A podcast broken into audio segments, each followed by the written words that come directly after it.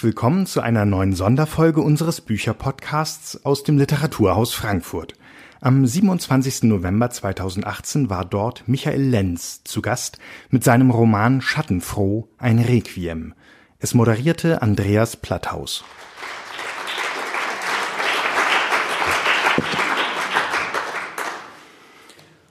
O hohes, kräftespendendes, von allen Büchern des Paradieses köstlichstes, Weisheit kündendes Buch. Bislang verkannt, missachtet, die Frucht deines Leibes blieb ungeerntet, wie umsonst geschaffen. Du musst ja doch gelesen, wie aufgelesen werden, und so sollst du fortan für deine Leser allmorgendlich die erste Sorge sein. Mit Lob und Sang sollen sie dich hegen und von deiner Last die vollen Seiten, die sich ihnen bieten, befreien, auf dass sie von dir gespeist, an Wissen reif wie Götter werden, denen all alles kund. Das ist eine der selbstreflexiven Passagen in Schattenfroh, wo das Buch Schattenfroh selber zum Thema wird. Dieses Buch ist, wie wir nachher noch ausgiebig besprechen werden, in gewisser Weise bereits geschrieben, wenn die Handlung von Schattenfroh einsetzt. Und es wird auch immer wieder neu geschrieben im Verlauf der Handlung von Schattenfroh. Das ist schwer vorstellbar für diejenigen unter Ihnen, die dieses Buch noch nicht gelesen haben. Ich hoffe aber sehr, dass es nach diesem Abend einige weniger sein werden. Denn das, was Hauke Höchstedt gerade sagte, trifft in vollem Umfang zu. Es ist eine unglaubliche literarische Leistung, die in diesem Buch vollbracht wird. Und es ist ein Buch, was einen solchen Wechsel der Register vollzieht, dass man immer wieder ins Staunen kommt beim Lesen. Und damit Sie davon natürlich auch einen möglichst intensiven Eindruck bekommen, werden wir beginnen mit einer durchaus auch schon, sagen wir, substanziellen Lesung aus Schattenfroh. Michael Lenz hat dafür drei Passagen über das Buch verteilt erst einmal ausgesucht, damit Sie ein Gefühl und natürlich auch ein Ohr für den Klang und für den Aufbau dieses Buches bekommen und für die Thematik, die in sehr vielen Besprechungen, die ich gelesen habe, und ich beziehe meine sofort mit ein, gar nicht angedeutet werden kann, wie reich diese Thematik ist. Äh, einiges, was nicht angesprochen wurde, aus vielleicht auch ganz guten Gründen, werden Sie jetzt gleich auch mitzuhören bekommen. Und danach werden wir ins Gespräch eintreten und es wird noch zwei weitere Lesepassagen, zumindest ist das unsere Vorstellung im Laufe des Abends geben. Und ich hoffe, dass Sie nun zunächst mit diesem Abend so viel Vergnügen, aber auch Inspiration empfinden werden, wie es mir bei der Lektüre, mittlerweile zweimaligen Lektüre dieses Buches gegangen ist. Und ich freue mich sehr, jetzt zumindest kleine Teile daraus zum dritten Mal zu hören. Ja, schönen Dank, Herr Platthaus. Guten Abend zusammen. Schönen Dank auch Hauke Hückstedt für die Einladung. Ich fange an auf Seite 489, da wo mancher Roman schon längst zu Ende ist. Am 18. März 2011 habe ich meinen Vater etwa 18 Minuten und 11 Sekunden nach seinen Erinnerungen gefragt. Es ist das einzige akustische Zeugnis, das ich von meinem Vater besitze. Ich weiß nicht, ob mir Vaters Stimme mehr sagt, als sie sagt, und ich ihr deshalb gerne in die Dauner Mare folge, in das Schalkenmeerener Mar, das Gemündener Mar, das Totenmar. Aus Vater schießen die Kindheitserinnerungen wie Tränen. Er weint aber nicht. Er hat in seinem Leben nur ein einziges Mal geweint. Da sagte er mir, aber ich habe dich doch lieb. Sein Leben ist das Leben, das ich erlebt habe. Mit meiner Geburt ist sein Leben vor meiner Geburt gelöscht. In den Fotografien wird es wieder auferstehen. Es ist gespenstisch, dass es Fotografien gibt. Am 18. März 2011 erzählt Vater von seinen Erinnerungen an die Eifel. Wir machten als Kinder den ersten Schulausflug von der Volksschule in das Gebiet der Mare rein, aus deren Springbrunnen man bäuchlings trinken konnte. Für uns Kinder war das eine Sensation. Auf der Heimfahrt flogen dann die Behälter, in die wir das Wasser randvoll gefüllt hatten, aufgrund der Kohlensäure in die Luft. Wir wussten genau, wir hätten sie nur bis zur Hälfte befüllen dürfen. Lange gelebt hat Mutters Mutter, meine Oma, die ist fast 90 geworden. Das war für die damalige Zeit ein fast biblisches Alter. Die hatte Brustkrebs, aber daran ist sie nicht gestorben. Sie hatte eine Brust amputiert, das hat ihr eigener Sohn, der Onkel Ferdinand, gemacht. Väterlicherseits habe ich ja nur Tante Gertrud und die Großeltern gekannt. Der Großvater von Vater mütterlicherseits hieß Vandesand. Die Vandesands stammten aus dem holländischen Gebiet nahe Aachen. Ich müsste das nachgucken. Der rothaarige Fandesand, also der Großvater von Vater mütterlicherseits, der verprügelte die Kinder schon, wenn sie in die Schule reinkamen, mit den Worten, Jetzt hast du nichts getan, kannst dir aber vorstellen, wie es dir weh tut, wenn du was getan hast. Wir hatten einen Schuldirektor, der hat seinen Einführungsvortrag über die Entstehung der Zahnpasta gehalten. So ein Blödmann war das. Der war Nazi und deswegen wurde, und deswegen wurde der Direktor, ein sogenannter Oberlehrer. Vater Lungstraß, der Vater deiner Mutter, war bei den Bauern beliebt. Eine Fliegerbombe hatte sich Gustl Lungstraß, die Mutter deiner Mutter, so hämmern lassen, dass das ein kleiner Brunnen war. Die konnte den anmachen. Da war unten ein System drin. Das Wasser floss nicht ab, sondern kam immer nach. Ein Tierarzt meinte es auf den Festen von Mutters Eltern besonders gut. Und beim Tanzen kam er ins Schwanken, fiel rücklings in ein Geschütz und hatte einen Splint im Hintern.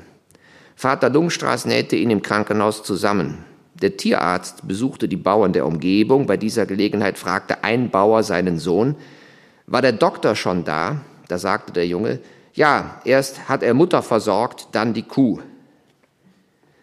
Mein Vater ist am 27. September 1968 im Alter von 72 Jahren gestorben, Prostatakrebs. Mutter starb im Alter von nur 64 Jahren. Es fing damit an, dass sie in den Garten ging und nicht mehr zurückkam. Ich saß mit meinen Brüdern im großen Zimmer und rauchte. Der ahnde mir, schaute aus dem Fenster und sah sie mit großer Kopfwunde bewusstlos draußen auf der Kellertreppe liegen. Sie wurde zwar wieder gesund, hatte aber kein Zeitgefühl mehr. Sie war immer sehr zurückhaltend. Plötzlich blieb sie in der Stadt stehen und unterhielt sich mit wildfremden Leuten. Man wusste nicht genau, was es war. Sie wurde hirnphysiologisch untersucht. Der Arzt meinte, man könne nicht operieren und es sei irrelevant, ob es Altersdemenz, Gehirnerweichung oder ein Tumor sei. Sie ließ sich nicht gerne fotografieren. Es gibt kaum ein Foto von ihr. Vielleicht hat das auch darin seinen Grund. Vater hat jetzt genug gesehen. Die Sonne blendet langsam die Wiese aus, das Grün wird grau. Ich habe die deutliche Ahnung, Vater nicht mehr wiederzusehen. Er sieht vogelartig aus. Ich schiebe ihn zurück an den Tisch. Auf Wiedersehen, Vater. Sagen Sie mir noch mal Ihren Namen. Dein Sohn. Eine junge Pflegerin erscheint, sie reicht Vater ihren ausgestreckten Arm. Er würde gerne mit Ihnen gehen, sagt sie. Er will ja nicht hier bleiben in diesem Zimmer mit dem anderen Mann, der ist ja so sähzornig, aber er versteht sich ganz gut mit ihm. Vater geht im Trippelschritt am Gängelband des Arms. Ich verschwinde mit ihm um die Ecke. Gehen Sie bitte hier raus, dann sieht er Sie nicht mehr. Er kann nicht verstehen, warum Sie nicht hier bleiben oder er nicht mit Ihnen gehen kann. Warum denn? sagt Vater. Er hat jetzt weit aufgerissene Augen, die blaue Trainingshose flattert um seine Beine. Ich drehe mich um zu ihm, der weiße Haarschopf wippt mit jedem Schritt. Der angewiesene Ausgang ist ein Irreweg, eine falsche Wendung nach rechts und ich befinde mich wieder im Foyer des Heims. Vater kommt mit der Pflegerin die Wand entlang getrippelt, schaut mich an, dann lacht und weint er gleichzeitig. Am Handlauf kann er jeden Tag über die Flure spazieren. Er geht das Leben zu Ende. Auf der Parkbank vor dem Pflegeheim sitzt ein kleines Mädchen, das mir mit ausgestrecktem Arm den Weg weist. Ich nehme mir vor, in die Gegenrichtung zu gehen. Das Mädchen steht auf und folgt mir, bald hat es mich eingeholt. Es hat eine sehr tiefe Stimme. Es hat keinen Sinn, in die falsche Richtung zu gehen, sagt es. Woher es denn wisse, welche Richtung die richtige sei, will ich wissen. Die andere, die ist richtig. Das Mädchen ist mir lästig. Mein rechter Schuh bleibt an einem vorspringenden Pflasterstein hängen, die Ledersohle weist vorne eine helle Schadstelle auf, der ich mich umgehend annehmen will. Aus dem Augenwinkel beobachte ich das Mädchen, das mir nicht von der Seite weicht. Das war gar nicht dein Vater, sagt es.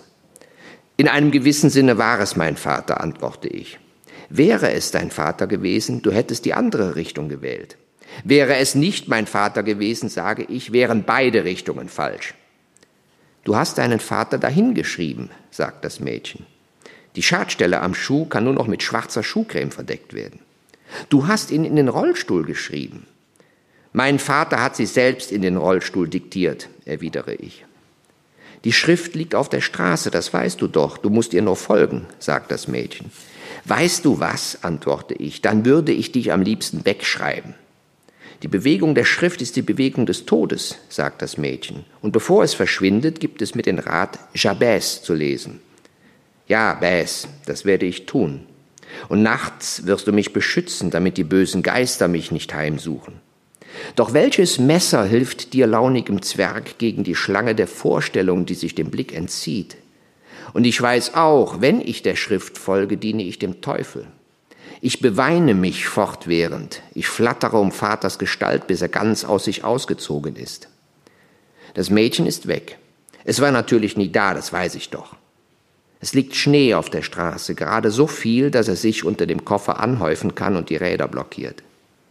Ich schleife den Koffer hinter mir her, der immer leichter wird. Schließlich habe ich nur noch seinen Griff in der Hand.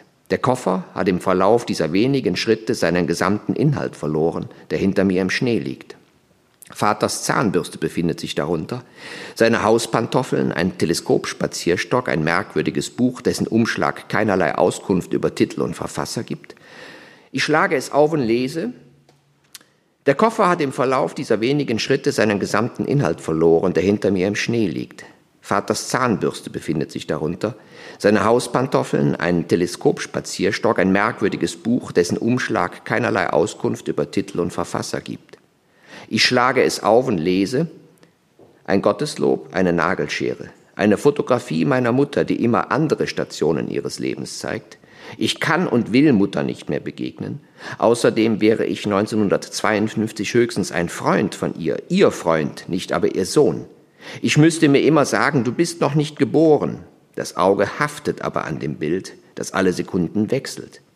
Neben dem Foto liegt eine Rasierklinge der Marke Merkur, etwas Kleingeld findet sich, die Karte eines Taxiunternehmens, ein Rosenkranz mit einem kleinen schwarzen Lederetui, das auch einen gelben Zahn beherbergt. Das Etui riecht nach 19. Jahrhundert, nach drakonischen Strafen. Da fällt mein Blick wieder auf meine Mutter. Das Auge zieht den Betrachter ins Bild. Es ist Frühling. Sie trägt eine leichte Bluse, unter der ihre nie in meiner Gegenwart offenbarten Brüste hindurchschimmern, wie es ja die Eigenschaft alter Fotografien ist, den Bildbetrachter mit einem Röntgenblick auszustatten, der die Kleidung transparent macht. Mutter strahlt. Ihre weißen Zähne wirken bedrohlich. Sie machen das Bild zu einer Plastik. Im nächsten Moment ist Mutter wieder verschwunden. Und nur die von Menschen noch unberührten Berge erscheinen im morgendlichen Glanz. Kaum habe ich auf der Suche nach Spuren von Vögeln oder anderen Tieren mit den Augen den Schnee abgetastet, erscheint Mutter wieder und führt mich bei der Hand durch den Schnee, zeigt mir die Schönheit der Berge, die im Licht der 50er Jahre erscheinen. Da will sie mit mir hinauf, sagt sie, und es täte ihr leid, dass sie mich nicht früher beachtet habe. So sei sie nun mal, dass sie sich nicht schnell entscheiden könne, sondern alles hin und her bewege. Jetzt aber sei es ihr sonnenklar, dass ich es sei, dem sie alle Aufmerksamkeit schenken möchte. Und abends liegen wir zusammen auf ihrem Bett. Sie knöpft ihre Bluse auf, zwei Knöpfe bloß. Dann lächelt sie mich an mit dem hilflosen Lächeln der späteren Mutter, die mich, die immer bemitleidet werden möchte, obwohl nicht ich sie, sondern sie mich zur Welt gebracht hat. Und in dieser Welt wird es so manches auszuhalten geben, aber nicht mit ihr, die von ihren Kindern ausgehalten werden muss. Ich werde in diesem Augenblick zu meinem eigenen Vater, der das nach Mitleid tastende Lächeln entweder übersehen oder seine absehbaren Folgen billigend in Kauf genommen hat. Ich entdecke einen Leberfleck auf ihrem Oberkörper, dessen Haut so hell ist, wie es auf keinem Fotopapier zur Geltung kommen würde. Der Leberfleck ist von einer roten Linie umkränzt, auf der kleine Insekten spazieren gehen, die mit ihren vorantastenden Fühlern geheime Botschaften austauschen. Eins der Tierchen erblickt mich in dem Moment, als ich sie wegscheuchen will. Da empfinde ich einen stechenden Schmerz im rechten Auge. Das Foto fällt in den Schnee, der mich blendet. Ich taste nach dem Foto, fasse in die offen daliegende Nagelschere. Blut tropft in den Schnee über das Foto auf dem Gerade. Als das Blut quer über das Papier läuft, meine Mutter im Rosenbeet hinter meinem Elternhaus zu sehen ist, wie sie, mit einer Plastikschürze bekleidet, Unkraut jätet und den Rosen gut zuspricht, dass sie nach dem Beschnitt brav gewesen seien und fleißig gewachsen. So verrinnen die Rosen nicht. Ihr Entblättern ist ihr Wiederbeginn. Ich wische das Blut von Mutter ab, das ihr den Glanz nimmt, aber Farbe gibt. Mutter will sich einfach nicht schließen. Was bist du doch für eine dumme Mutter, sage ich ihr. Willst du denn ewig meine Wunde sein auf meiner Stirn und tiefer und tiefer frisst sich die Wunde? Schneide sie aus, sagt das Mädchen. Du musst sie ausschneiden. Und ich schneide sie aus. Mache sie sauber und küsse sie. Ich heiße Stintelein, sagt das Mädchen. Und von jetzt an werde ich aus deinem Leben nicht mehr verschwinden. Auch wenn du mich nicht siehst, werde ich da sein. Ich lege Mutter in das Gotteslob und sie beginnt augenblicklich zu singen. Aus ihrer kleinen Kehle ertönt ein voller Chor. O Jesu Christo, wahres Licht, erleuchte, die dich kennen nicht, und bringe sie zu deiner Herd, dass ihre Seel auch selig werd. Dann verließ sie die Todesanzeigen, die Vater zwischen die Seiten gelegt hat.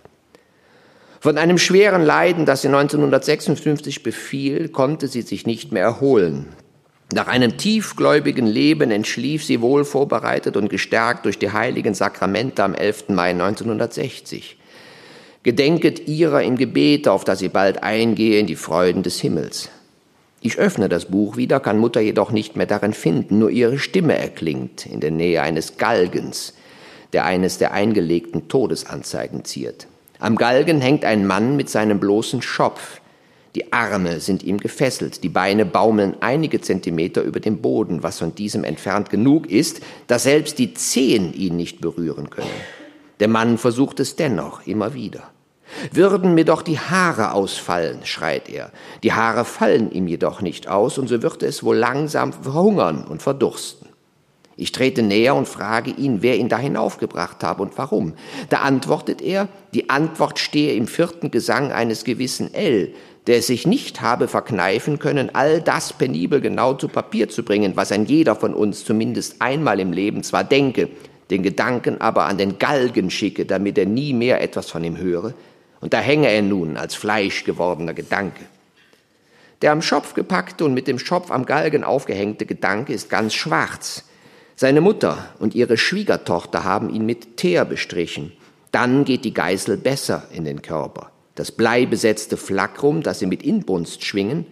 Und die Alte ruft, ist das nicht Jesus? Das ist doch Jesus. Mutter und Schwiegertochter sind beide betrunken und sie wundern sich, dass der Hansel noch lebt, den sie gemeinsam in diese unvorteilhafte Situation gebracht haben. Da er der Mutter den heiß ersehnten Beischlaf verwehrte, von der sich die Schwiegertochter ein höheres Erbe versprach. Die Mutter also konnte es gar nicht erwarten, dass ihr eigener Sohn tief in sie eindringt und sich in ihr so bewegt, wie er dies seit seiner Geburt nicht mehr getan hatte, aber durchaus während der Schwangerschaft und legte sich splitternackt ins Bett ihres Sohnes, der noch gar nicht zugegen war, vielmehr in einer Eckkneipe unweit der ehelichen Wohnung den Wirt zu überreden versuchte, ihm doch noch den Wunsch nach einem weiteren Bier zu erfüllen, Schließlich leide er seit geraumer Zeit an Schlafstörungen und könne sich überhaupt nicht vorstellen, nach Hause zu gehen wo ihn nur die Angst vor der Angst und der Wunsch, einmal auf dem Dach zu balancieren, erwachte. Da steht das letzte Bier. Den Sohn überkommt das seltene Gefühl des Triumphes, der Zeit ein Stück abgetrotzt zu haben, nur für sich, mein Reinheitsgebot, denkt der Sohn. Und schon überkommt ihn Traurigkeit, weil das erbärmlich ist, ein solches Rückzugsgefecht. Das Aussitzen, vor sich hinsitzen, allmähliche Erstarren. Dieses Gnadenbier. Nun brachte den Sohn, kaum hatte er den letzten Schluck getrunken, auf die Idee, rasch nach Hause zu gehen, ohne die Tür zu schließen, großen Schrittes die Wohnung zu durchqueren, die beiden Flügel des Fensters aufzureißen und den Gang durch ein kurzes Heben der Beine, ein Hüpfen von einem auf das andere Bein, das folglich ins Leere stoßen würde, fortzusetzen, was nur durch das jähe sich Aufrichten einer Person im Bett verhindert wurde, die sich, Kaum war das Schlafzimmerlicht erleuchtet, nach kurzem Herumtappen an der Wand hatte sie den Lichtschalter gefunden, als die eigene Mutter zu erkennen gab, sich in verführerischer Pose aus dem Bett erhob und beschwichtigend auf den Sohn einredete, ihr sei kalt, er möge das Fenster schließen, was dieser sich weigerte zu tun, indem er sich in gebückter Haltung ins offene Fenster stellte und Anstalten machte, tatsächlich hinunterzuspringen.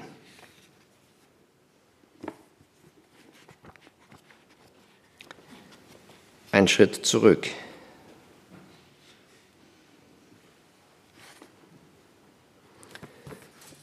Ich erkenne meinen Vater im leeren Holzrahmen, der sein Bildnis ist, sehr gut wieder, sage ich Matteo. Er war anwesend nur im Prügeln mit einem glatten Rohrstock, sprachlos der Sprache mächtig, die Exekutive der mütterlichen Judikative, deren Legislative er war. Als ich noch viel jünger war, kam Vater die steinerne Treppe hoch, seine Lederabsätze klackten auf den Stufen. Schnellen Schrittes durchmaß er den Flur, er riss die Bettdecke weg, drehte mich im gleichen Schwung mit der linken zur Seite und drosch mit der rechten auf das Hinterteil, dessen Entblößung er sich zuweilen ersparte, weil er entweder fürchtete, dass der Anblick der vom Stock verursachten Striemen ihn hätte weich werden lassen, oder er war davon überzeugt, die Wirkung der Prügel, die beileibe keine geringe war, würde durch den Stoff des Schlafanzugs noch verstärkt.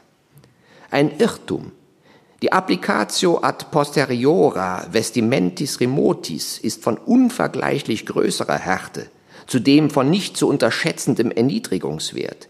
Das zeigt schon die bloße Formulierung Bestrafung bei Entblößung.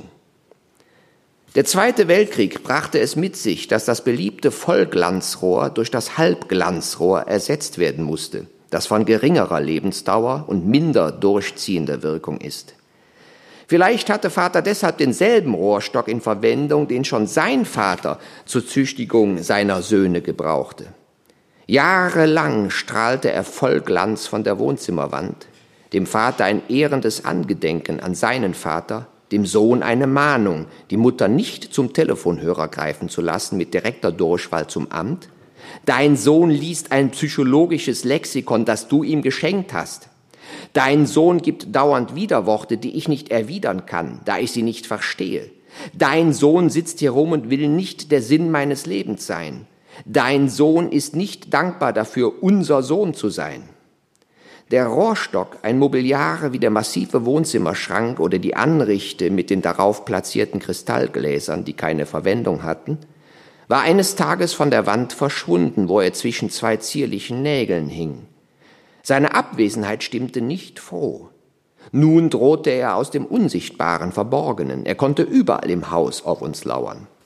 Vater hatte ihn in den Jugendstilschrank im sogenannten Fremdenzimmer gelegt, das nur ein Ausweichzimmer war, ein Zwischenlager, da der Sohn kein eigenes Zimmer hatte. Eines Tages konnte er ihn dort nicht mehr finden. Er klemmte zwischen dem Brett einer Wäscheablage und der Rückwand. Vater ertastete ihn endlich und zog ihn, während ich auf dem Bett liegend mit nacktem Hinterteil auf die dieses Mal mit deutlichen Worten angekündigte Prügel wartete, zu hastig hervor, so dass er an der Klemmstelle abbrach. Diesen Verlust konnte Vater nicht verwinden. Es war ihm, als stürbe sein Vater, der ihn mit eben diesem Stock jahrelang gezüchtigt hatte, ein zweites Mal. Tränen rannen ihm die Backen hinunter. Er legte den Bruch auf das Kopfkissen und betrachtete ihn lange. Dann griff er aus dem Schrank einen großen Kleiderbügel, wie er für Sakkos verwendet wird, und schraubte den Haken ab. In seinen Schlägen war die ganze Wut über Opas verlorenen Rohrstock, und ich betrauerte ihn gleichfalls. Was dachte sich Vater bei alledem? Mutter ging ihm auf den Nerven. Er war bloß der Vollzugsbeamte, der Henker, der eine Lizenz zum Strafen hatte, die ihm Mutter so lange als Pflicht einredete, bis die Strafe vollzogen war. Das Maß überließ sie ihm. Nie war sie beim Prügeln anwesend. Dass sie unten im sogenannten Fremdenzimmer saß und Qualen litt bei der Vorstellung, dass sie unten im sogenannten Fernsehzimmer saß und Qualen litt bei der Vorstellung der Schmerzen, die sie nicht umhinkam, als Ausgleich für die vom Sohn in der Abwesenheit des Vaters verübten Frechheiten einzufordern, verschlimmerte die Schmerzen, während der schwitzende und wutentbrannte Vater oben im Schlafzimmer des Sohnes seinen Pflichten als Scharfrichter nachkam. Mutter war mit einem Mal die mächtigste Person weit und breit. Unnahbar, unsichtbar kontrollierte sie Vater, wie niemand sonst dies tun konnte. Und Vater erfüllte ihre Herzenswünsche der Bestrafung. Schlaflosigkeit konnte er sich jedenfalls nicht leisten. Mutter wollte diesen Hebel nicht aus der Hand geben. Die Bestrafung der Kinder linderte ein wenig und jedes Mal neu die Tatsache ihrer Geburt und taugte gut zur Erpressung des Vaters, der sie, die Mutter, zu Hause allein ließ, statt sich 24 Stunden um sie zu kümmern. Der neue, glanzlose Rohrstock machte die Haut erhaben wie der alte. Die Streifen waren in ganzer Länge gut zu ertasten. An manchen Stellen war die Haut eingerissen, was beißenden Schmerz verursachte. Die Haut ist aufgeplatzt, sagte ich mir, verbat mir aber sogleich diesen Gedanken, der Vaters Züchtigungen in der Nähe der Folter rückte, als müsste ich Geißelungen ertragen und würde mit einem Fleck rumgepeitscht. Vater schwieg beim Prügeln. Er hatte Angst, dass auch dieser Rohrstock brechen könnte, was für ihn einen Autoritätsverlust bedeutet hätte über den Verlust der in Opas Stock materialisierten Familientradition hinaus. Ich merkte mit der Zeit, es machte ihm keinen Spaß mehr. Er war das Prügeln leid, wie es auch leid war, Mutter zu besänftigen. Er ließ den Rohrstock verschwinden und schlug uns von da an mit der flachen Hand ins Gesicht. Mit der Zeit wurde Vater eigentümlicherweise kleiner. Schaute er aus einen beim Ohrfeigen schon nicht an, so konnte ich mehr und mehr auf ihn herabsehen, während er mich schlug, bis er eines Tages nicht mehr an meinen Kopf herankam. Seine kleinen Ärmchen mit ihren Fäustchen in der Größe von Renekloden machten lustige Schwinger, die meine Rippen kitzelten. Vater muss in den Boden hineingewachsen sein. Wieder einen großen Schritt nach vorne.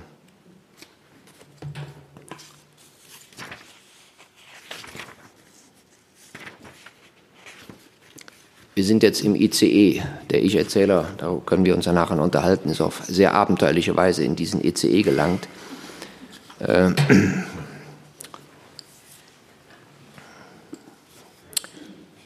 und in diesem ICE, da vermeint er diagonal gegenüber, äh, gegenüber sitzend seine Mutter wiedererkannt zu haben, die längst gestorben ist. Wenn Mutter wüsste, was ich mir gerade auf dem Handy anschaue. Der Hirtenmann mit dem langen Bart und der braunen Kutte setzt den abgeschnittenen Kopf des etwa 60 Jahre alten Mannes auf dessen Brust. Der Tote posiert. Sein Kopf fällt mehrmals herunter. Der Hirtenmann stellt ihn mit großer Ruhe zurück auf die Brust. Gott ist groß. Ein kleiner Junge macht noch ein Foto mit seinem schönen Nokia-Handy. Ein letzter Blick, er kann sich nicht trennen. Dann fällt ihm ein, dass er ja alles hoch aufgelöst festgehalten hat. Gott ist groß. Gebt ihm ein Messer, rufen die Umherstehenden. Sein Messer ist stumpf, er braucht ein Messer. Da hat der Hirtenmann geübt im Schächten von Schafen die Kehle bereits durchgeschnitten, der Kopf lässt sich aber nicht vom Rumpf trennen. Warum macht das nicht man mit einem Beil? Warte, warte noch ein Weilchen, dann kommt der Hirtenmann auch zu dir. Mit dem kleinen Hackebeilchen und macht Schabefleisch aus dir. Der Hirtenmann kann gut schächten. Im Schächten von Menschen ist er noch nicht so geübt. Er schüttelt den Kopf und muss lachen. Gleichzeitig schwitzt er. Die vielen Schafe haben sein Messer stumpf gemacht. Kehlen sind kein Problem. Die Hürde Knorpel nimmt das Messer spielend. Ein Problem ist die Wirbelsäule. Da bleibt das Messer jetzt stecken und ist vom Hirtenmann nicht wieder herauszubringen. Der kleine Junge macht sein Handy aus. Er will den Akku schonen. Der Hirtenmann stellt sein linkes Bein auf die Schulter des auf dem Boden hockenden Mannes, dessen unruhig hin und her gehende Augen tatsächlich noch Hoffnung verraten. Mit aller Anstrengung gelingt es dem Hirtenmann, das Messer aus seiner Verankantung zu befreien. Der Mann kippt zur Seite, der Junge will überprüfen, ob seine Augen noch geöffnet sind und stellt sich dicht vor ihn. Die Augen sind nun halb geschlossen. Der Junge zieht das rechte Augenlid des Mannes hoch, der jedoch nicht mehr zu reagieren scheint. Der Junge ist enttäuscht und will sich mit der Situation nicht abfinden. Dem Hirtenmann aber, um den sich mittlerweile eine größere Menschentraube gebildet hat, steht er im Weg und so sind keine weiteren Aufnahmen überliefert, die das Gesicht des geschächteten Mannes ganz aus der Nähe zeigen. Das aber gibt Gelegenheit, sich auf die umherstehenden Männer zu konzentrieren, die voller Ungeduld die Abtrennung des Kopfes einfordern. Schließlich sei dieser Mann nicht der Letzte, der auf seine gerechte Strafe warte. In der Tat hocken neben dem Mann noch zwei weitere Männer, die es nicht wagen aufzuschauen. Jetzt guckt der mittlere der drei Männer kurz nach rechts zum Hirtenmann, der sich kurzerhand entschlossen hat, dem Mann das freigelegte Genick zu brechen und ihm den Kopf, mit dem er nun schon so lange beschäftigt ist, abzudrehen oder abzureißen, abzudrehen, wie man manche durchsichtigen Kunststoffverschlüsse von Augenwassern oder Hartingturen abdreht. Das Genick vermag er zu brechen, den Kopf aber auch auf diese Weise nicht vom Rumpf zu trennen. Der Mann rechts erhebt sich und will einfach weggehen. Ein zweiter Hirtenmann, kräftiger noch als der erste, eilt herbei und zwingt ihn, sich wieder hinzuhocken. Aus der Männertraube löst sich ein junger Kerl von etwa 20 Jahren und gibt dem mit dem stumpfen Messer bloß noch in die Wunde hackenden, dabei von der Menge jubelnd angefeuerten ersten Hirtenmann ein anderes Messer. Dieses Messer ist endlich scharf genug, mit ihm geht das Durchtrennen von Kopf und Rumpf so schnell, dass der Hirtenmann, nachdem er den Kopf auf die Brust des Mannes gesetzt hat, mit einem großen Schritt vor den in der Mitte hockenden, etwa 55 Jahre alten Mann tritt, dessen Kopf an den Haaren nach hinten reißt und ihm umstandslos die Kehle durchschneidet, das Messer gleitet durch den Hals bis zur Wirbelsäule, die dieses Mal der Klinge keinen Widerstand leistet, und unter dem Jubel der Menge hält der Hirtenmann bald schon den zweiten Kopf triumphierend in die Höhe. Dann endet der Mitschnitt aus dieser Position.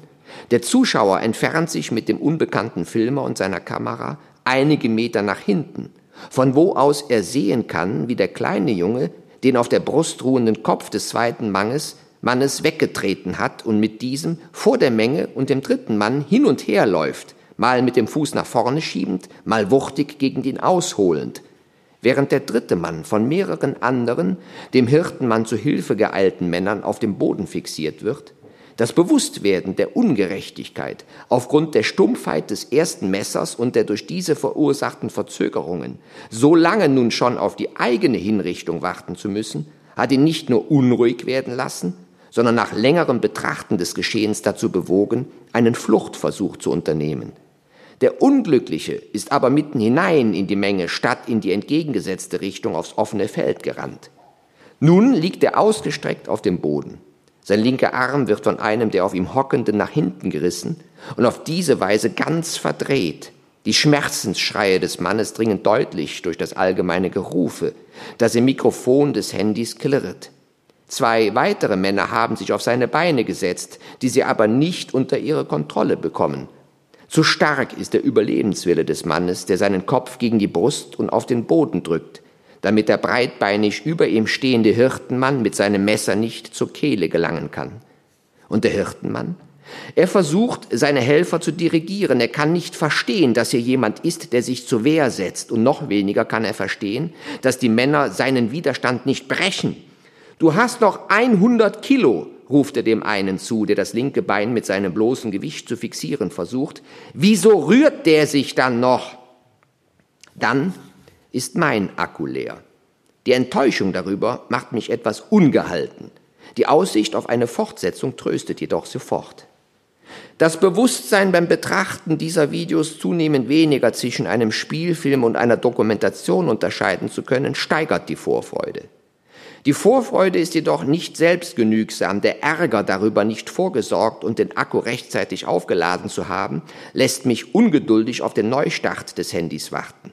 Das Kabel ist zu kurz, um das Video ganz entspannt auf dem Rückenlehnen-Klapptisch anzuschauen. Ein wenig krumm hocke ich da. Ein nächster Halt wird angekündigt. Ich habe Angst, Mutter könnte aussteigen.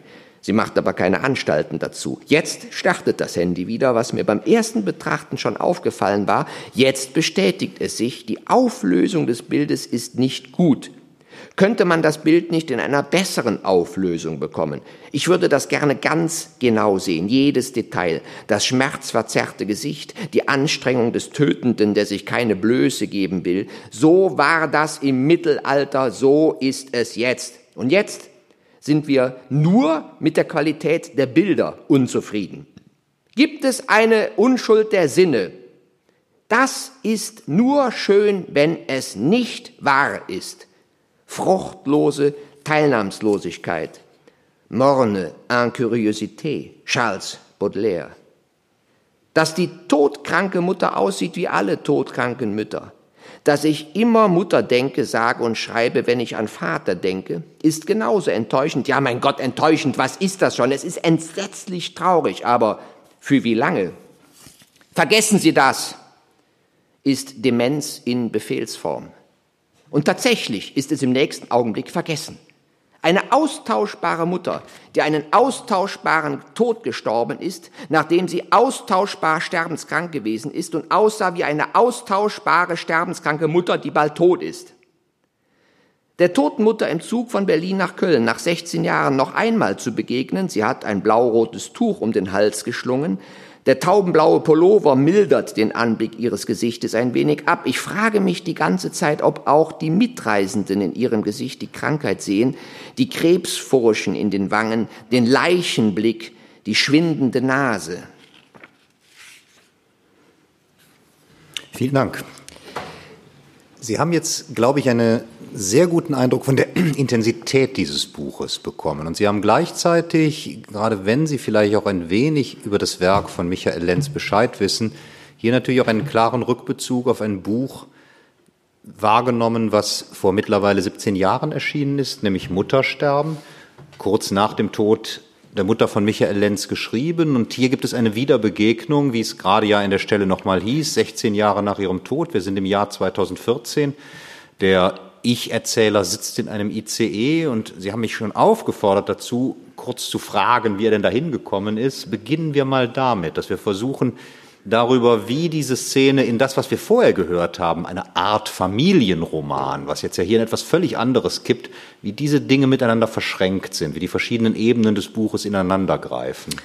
Ja, der erste Teil des Buches, den wir äh, gewissermaßen komplett ausgelassen haben, der äh, spielt ähm, ausgehend von einer Art Zelle, von der nicht ganz klar ist, das ganze Buch nicht, äh, ob der Ich-Erzähler diese Zelle überhaupt je verlässt und alles, was dann äh, sich zum Buch formt. Ähm, er schreibt ja nicht, das läuft ja ein bisschen anders. Ich habe es über die Gehirnwassermetaphorik versucht zu erklären. Ähm, ob er die, oder ob er alles, was dann passiert, aus der bloßen Imagination herausholt, die äh, von einem mehr oder weniger totalitären System äh, abgesehen und abgehört wird.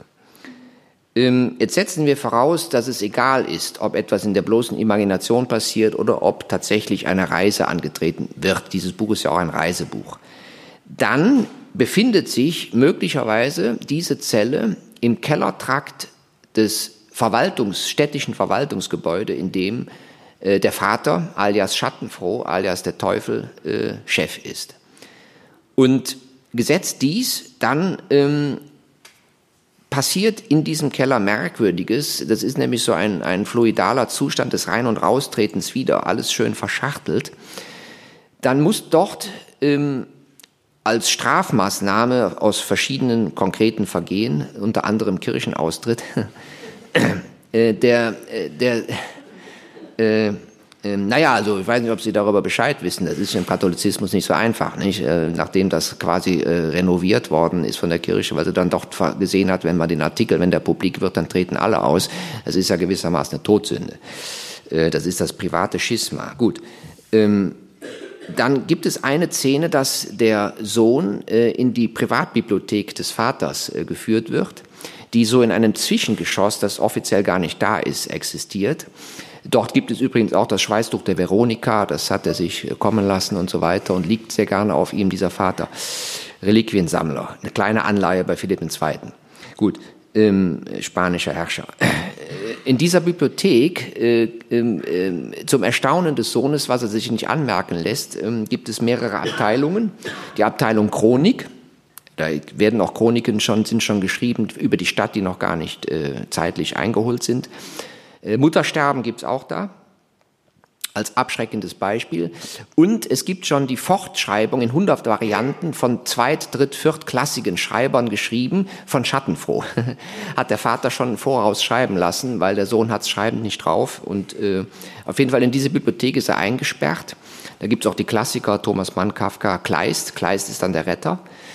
Äh, und diese Bücher, die merken dann, da gibt es einen Eindringling äh, und der ernährt sich von uns. Ja, die zeitgenössische Literatur ist besonders sahnig, schreibt der Ich-Erzähler, aber ist irgendwo substanzlos. Die kann er schaufelweise fressen, aber irgendwie kriegt er immer noch mehr Hunger und es bleibt nichts hängen. Ähm, die Stadtchroniken, die schmecken zwar extrem verstaubt, aber sind nachhaltig sehr füllend. Und bei Thomas Mann stellt er fest, je mehr er denn isst, desto größer hat er Stuhldrang, weil die Sätze unendlich lang sind.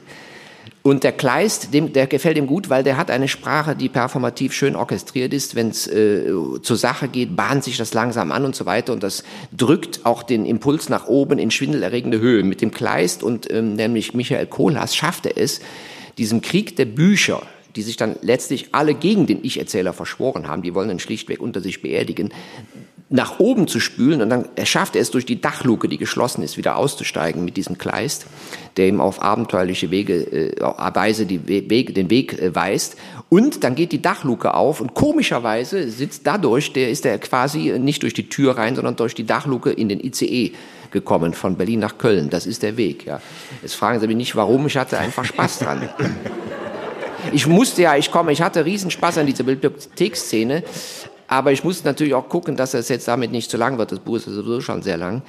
Äh, und das soll ja keine Boleske sein. Aber ich musste ja irgendwie gucken, wie komme ich aus der Nummer wieder raus. Und, und das war mir einfach zu blöd und zu billig, jetzt auf Realismus zu machen und zu sagen, naja, da kommt dann irgendwie, kriegt er das hin, äh, Hebeltechnik da aus der Dachluke wieder raus und ist wieder, im, äh, wieder in diesem Verwaltungsgebäude. Nein, der fährt jetzt ICE. Muss man sofort sagen, dass es durchaus immer noch burleske Elemente in diesem Buch gibt. Jetzt das, was ja, die haben wir aber heute programmatisch alle ausgespart. Ganz genau. Nicht, dass Sie glauben, hier werden Sie zum Vergnügen. Das Verwaltungsgebäude, über das Sie sprechen, man muss jetzt ein bisschen, wir beide kommen aus derselben Gegend, ich komme aus Aachen, das ist nicht sehr weit von Düren entfernt und der Vater von Michael Lenz war Oberstadtdirektor in Düren. Oberstadtdirektor für diejenigen von Ihnen, die mit dem nordrhein-westfälischen Kommunalgesetz der Vergangenheit, denn mittlerweile gibt es den Posten nicht mehr, nicht vertraut sind. Das war so etwas wie die Kaiser der Stadt. Dagegen konnte man den Bürgermeister vergessen. Der Oberstadtdirektor war derjenige, der die gesamte Verwaltung unter sich hatte und der in gewisser Weise damit auch die Geschicke der Stadt lenkte, während der Ober Oberbürgermeister oder Bürgermeister so eine Art Grüß-August darstellte. Darum ist das natürlich irgendwann auch geändert worden. Das ist natürlich eine sehr interessante Konstellation für so eine übermächtige Figur, die der Vater ja nun hier auch ist. Also Sie beschreiben ihn sowohl als schattenfroh, wie als, wo kommt der Name schattenfroh eigentlich her? Ähm, das Buch hat ja sowohl eine zwiebelförmige Aufbaustruktur ähm, wie auch eine mehr als zwiebelförmige Entstehungsgeschichte. Also die, die, der, der, der Anfang, die Initiation des Buches war eigentlich so eine Zwangsvorstellung, nicht die ich hatte, sondern die ich äh, gelesen hatte bei äh, Recherchen über äh, MFS-Praktiken und über Gestapo-Praktiken, so dass dann gewissermaßen diese äh, Verhörsituation internalisiert wird und es gibt, gab durchaus Leute, die sich nichts sehnlicher wünschten, als verhört zu werden. Das hängt natürlich auch mit diesen Depravationszuständen äh, dann in weiß-gekachelter, weiß-getünchter, fensterloser, geräuschtoter, äh, möglicherweise noch Ganzkörper, äh, Schutzanzugmäßig, dass auch taktile Sinne ausfallen, Situation von vielen Folteropfern zusammen, äh, die dann nichts sehnlicher wünschen, obwohl sie dann gefoltert werden, verhört zu werden, damit sie überhaupt eine Stimme wieder hören. Also das war die, äh, der Keim des Buches, äh, der, die Neurose verhört werden zu wollen, der Zwang, sich dem Verhör zu stellen. Auf diesem Wege ähm, hat mich auch natürlich die Psychiatriegeschichte der, der DDR interessiert und so weiter. Ähm, und da tauchte etwas auf, nämlich eine reale Person mit dem Namen Schattenfroh. Ein interessantes Kapitel, was, äh, wie heißt der Autor von der Leide, das habe ich in dieser kleinen Bibliothek hier drin äh, vermerkt, ähm, äh, NS-Täter und ähm, Stasi. Also, ähm, dass die Stasi, ähm, bei, äh, auf Seiten der DDR gab es ja keinen Faschismus, das war ja alles äh, im Westen. Äh, dafür war ja auch dann später die Mauer gut, um da die Trennung klar zu machen. Ähm, dass die Stasi ähm, Leute, die von den Nazis in den Osten geflüchtet waren, regelrecht erpresste, dass sie sagte, wir liefern euch aus, wir kennen eure Geschichte, wenn, sie, wenn ihr nicht für uns arbeitet und eure Nutzanwendungspraktiken uns äh, zur Verfügung stellt, dann werden wir euch enttarnen und dann kommt, kommt ihr als Nazis in den Westen.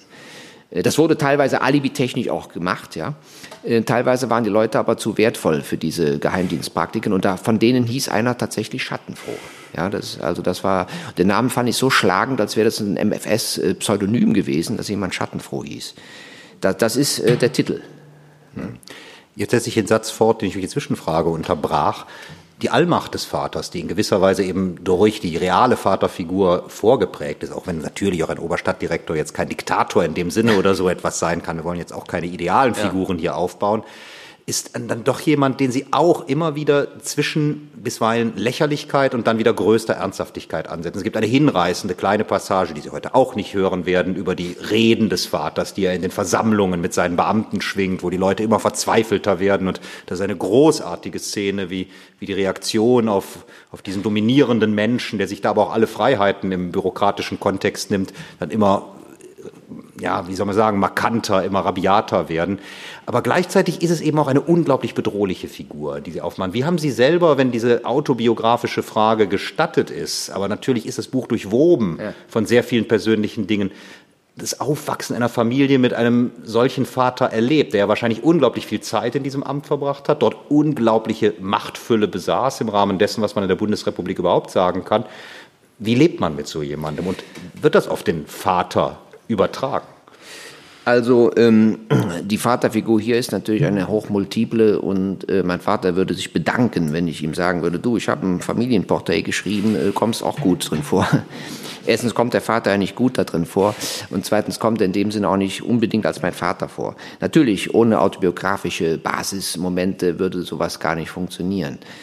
Ähm, wie habe ich ihn empfunden? Also wenn ich jetzt autobiografisch reden würde, ist mir früh aufgefallen, dass er eine ganz bestimmte Vorliebe für Brieföffner und solche Gerätschaften hatte, die äh, ihn als Schriftkundigen auch noch beim Mittagessen dazu befähigten, äh, Post eher komplett durchzulesen und auch komplett in viele kleine Stücke zu zerreißen und wegzuschmeißen, als sich der Familie zuzuwenden, um es jetzt mal ein bisschen äh, euphemistisch auszudrücken.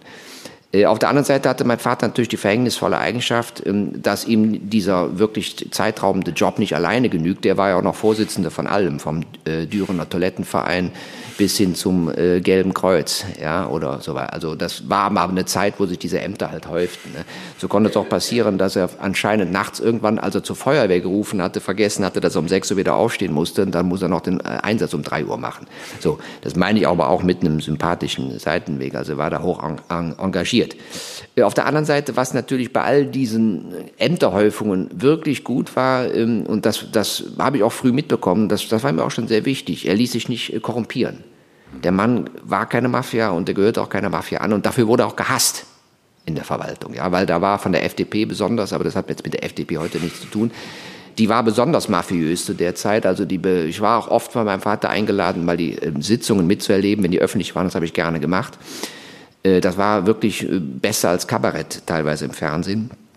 Und ähm, ich habe auch meinen äh, Kollegen Dieter Kühn dort als FDP-Abgeordneten im Stadtparlament erlebt, der wirklich ähm, Reden von Weltliteraturformat hielt, aber die überhaupt nichts mit der Sachlage zu tun hatten. Diese, diese Misslage zu sehen, dass da jemand sich um Kopf und Kragen redet, wo keiner zuhört, wo man auch keine realpolitische Substanz rausfiltern konnte. Mein Vater sagte nur, sehr guter Schriftsteller, aber politisch ein armer Kerl. Ja, da habe ich auch gemerkt, also du musst dich entscheiden, entweder das oder das. Und äh, da führte mein Vater auch wirklich ein gutes, äh, hartes Amt mit klaren äh, Trennungsmanövern. Ja, ähm, also bevor ich mich jetzt in solchen Dingen verliere. Aber das, das hat natürlich, diese Strukturen haben natürlich jetzt im Sinne des Benthamschen Panoptikums, was hier eine Rolle spielt, eine sehr gute Vorlage geliefert, etwas bis ins Extrem äh, auszureizen und ex, ins Extrem zur Darstellung zu bringen. Ja. Also hier gibt es ja gewissermaßen ein geheimpolizeiliches System in dieser Stadtverwaltung, die es natürlich in Düren nicht gab, aber wer weiß. Im, auf dem Vorsatzpapier des Buches ist die Gattungsbezeichnung eine andere. Da lautet es ein Requiem. Auf dem Cover ist es ein Roman. Was soll es wirklich sein? Es ist ein wunderbarer Widerspruch in, in diesen beiden Dingen und er besagt sehr, sehr viel. Sobald man in das Buch eintritt, ist man offenkundig im Requiem drin. Ja. Wie würden Sie den Unterschied festmachen zwischen Roman und Requiem oder durchdringt es sich doch stark? Also Roman würde ich sagen, ist eine formale gattungspoetologische Bezeichnung. Das ist ja ist ein Roman. Ja? Ein Roman ist ein hochintegratives oder das hochintegrative Medium. Äh, das natürlich, wenn man jetzt an die Romantik zu, äh, will aber keine Vorträge halten hier, äh, Romantik jetzt zurückdenkt, noch hochintegrativer war. Aber gut, Gedichte gibt es bei mir auch. Ähm, und Requiem ist gewissermaßen die Atmosphäre, ist die Haltung. Hm. Ist Requiem nicht auch strenger in der Form, weil es eine ganz klar vorgegebene Struktur hat? Also, ähm, Oliver Vogel und ich, äh, ich habe eine Entdeckung gemacht, kann ich jedem nur empfehlen, dem mal nachzugehen. Wenn, wenn es so schön viele Leute hier sind, muss man die Gelegenheit ergreifen, Werbung zu machen für andere. Es gibt einen Schweizer Komponisten, der, glaube ich, 2004 gestorben ist, äh, hochbetagt, der hieß äh, Hermann Mayer. Nicht dieser Rennfahrer, äh, ich sage ja Schweizer Komponist, nicht österreichischer Ab Skifahrer. Und der hat ein Requiem komponiert von ungefähr 14 Minuten. Das heißt Requiem, sonst nichts. Das hat quasi die äh, Gattungsbezeichnung als Titel. Wenn Sie das hören, dann fangen Sie entweder an zu überlegen, ob Sie Musikgeschichte studieren müssen Oder sie denken, okay, selbst der Begriff des Requiems hat zwar eine Formstrenge, aber vielleicht eine andere, als es ihre Ohren gewohnt sind. Ähm, das heißt, es gibt natürlich von Bach äh, spätestens angefangen diese sehr starke kanonisierte Form. Aber was heißt kanonisiert? Damit hat ja irgendwer mal angefangen, bis sie sich zur Kanonisierung verfestigte. Und es gibt aber das Requiem auch im 20. und 21. Jahrhundert als etwas, was diesen formalen Duktus so nicht mehr absolviert, dass es den und den Aufbau und diese Conclusio haben muss und diese Reprise, sondern dass die Haltung eine solche ist. Und äh, von Hermann Mayer, den ich sehr schätze, schätzen gelernt habe als Komponist, äh, wird gerade wieder entdeckt, der noch nie entdeckt war, muss man sagen. Äh, diese 14-minütige äh, Sache ist, ist ein wuchtiger, wuchtiger, radikal reduzierter Block, wo mir die Bezeichnung Requiem sofort klar ist, dass das ein solches ist. Das ist gewissermaßen, wenn man es jetzt kitschig sagen möchte, ausgekernte Trauerarbeit auf ein ganz paar Strukturen äh, gesetzt. Dass das aber diese Strukturen hat, das hört man auch schon, auch wenn man sagt, ich bin überhaupt kein Freund von neuer Musik. Und hier bei 1000 Seiten sind die Strukturen natürlich recht opak, aber sie sind da. Man kann die nachdeklinieren. Das heißt zum Beispiel, dass, die, dass das Ende die Reprise vom Anfang ist, nur umgekehrt und mit Auslassungen, kleinen Erweiterungen. In dem Sinne gibt es, gibt es requiem-mäßige Formstrukturen auch schon. Aber mich hätte nie interessiert, äh, gewissermaßen mich an eine Musiko musikologische Form zu halten, um die zu bedienen. Das hätte ja meine Freiheit völlig äh, eingeschränkt. Ja. Was Sie machen, ist auf eine ungewöhnliche Art, den Roman, um das mit dem Begriff jetzt doch zu verwenden, zu komponieren. Denn in gewisser Weise gibt es keine Zäsuren in diesem Buch. Ich hatte ganz am Anfang schon gesagt, die Dinge greifen ineinander. Es gibt auch keine Kapitel beispielsweise darin. Es ist ja, nur eins. Zugegebenerweise, ja, was aber nicht als solches ausgewiesen ist. So gesehen nee, könnte man auch sagen, auch es gibt keins. Warum diese Entscheidung? Denn natürlich gibt es, das haben Sie eben gemerkt, ganz unterschiedliche Passagen in diesem Buch, die nicht problemlos. Das ist albern, weil gerade die Dinge ja so wunderbar ineinander kommen. Es ist natürlich viel reizvoller, in diese ICE-Szene hineinzusteigen aus der Bibliothek. Aber man hätte nun auch im, Sinne einer gewissen Spannungsdramaturgie oder so etwas sagen können, hier setzen wir eine Kapitelüberschrift und hätten die Leute es ja immer noch halbwegs flüssig lesen können. Also das Buch ist ja ein Präsenzroman, was ja eine ähm, per se schon ähm, heikle Entscheidung ist. Aber ich habe von Anfang an gewusst, dass diese Entscheidung äh, auf die Inhaltsseite durchschlägt und damit auch die Form und das Format mitbedingt. Denn äh, das ist ja ein Buch, was auf der einen Seite sehr selbstreferenziell immer wieder auf sein eigenes allmähliches Verfertigen rekurriert und als solches als Buch zwar da ist, aber keins ist. Denn es ist ja gewissermaßen die opake Mitschrift von im Gehirnwasser sich zutragenden, spiegelnden Geschichten.